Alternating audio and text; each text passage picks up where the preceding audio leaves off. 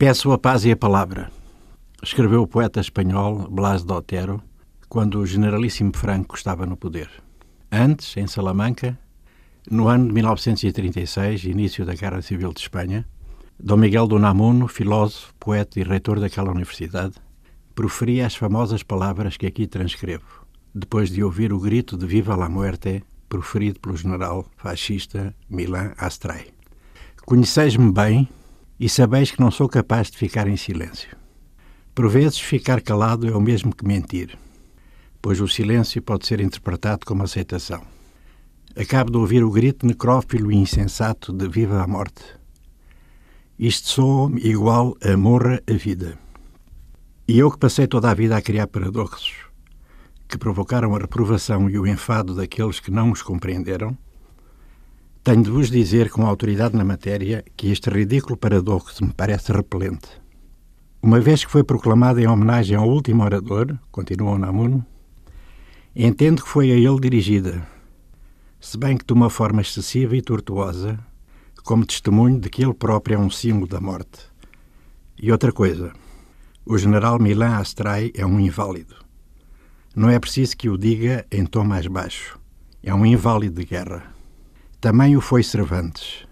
Porém, os extremos não servem como norma. Desgraçadamente, hoje em dia há demasiados inválidos. E depressa haverá mais se Deus não nos ajudar. Custa-me pensar que o general Milan Astray possa ditar normas de psicologia de massas.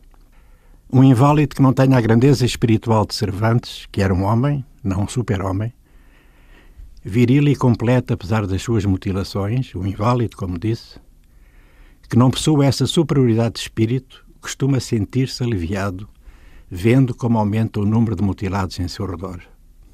O general Milan Astray gostaria de criar uma Espanha nova, criação sem dúvida negativa à sua própria imagem. Por isso, ele desejaria uma Espanha mutilada. Milan Astray rugiu. Morra a inteligência. Dom Miguel do Namuno prosseguiu o seu improviso. Este é o tempo da inteligência. E eu sou o seu supremo sacerdote. Vós profanais o seu recinto sagrado. Sempre fui, apesar do que diz o provérbio, profeta no meu próprio país. Vencereis, mas não convencereis. Vencereis porque tendes a força bruta, mas não convencereis porque convencer significa persuadir. E para persuadir necessitais de uma coisa que vos falta – razão e direito na luta. E parece-me inútil pedir-vos que penseis em Espanha. Este texto é atual, tragicamente atual. Cito em homenagem a Anastácio Matavel, assassinado esta semana no Xaxai, quando saía de uma ação de formação, ele um ativista pela paz, um homem que acreditava na palavra e que foi morto, como tantos mortos antes dele, agora, amanhã. A polícia admitiu que a ação foi da responsabilidade de um grupo integrando as suas forças de intervenção especiais na província de Gaza, sul de Moçambique. Anastácio Matavel, voz ativa da sociedade civil em Gaza, liderava a missão de observação de eleições da Sala da Paz. A União Europeia considerou o assassinato de Anastácio Matavel um ato de desrespeito para com o povo moçambicano e seu direito legítimo de participar no processo democrático. Noblesse oblige, a Embaixada dos Estados Unidos também condenou o ato.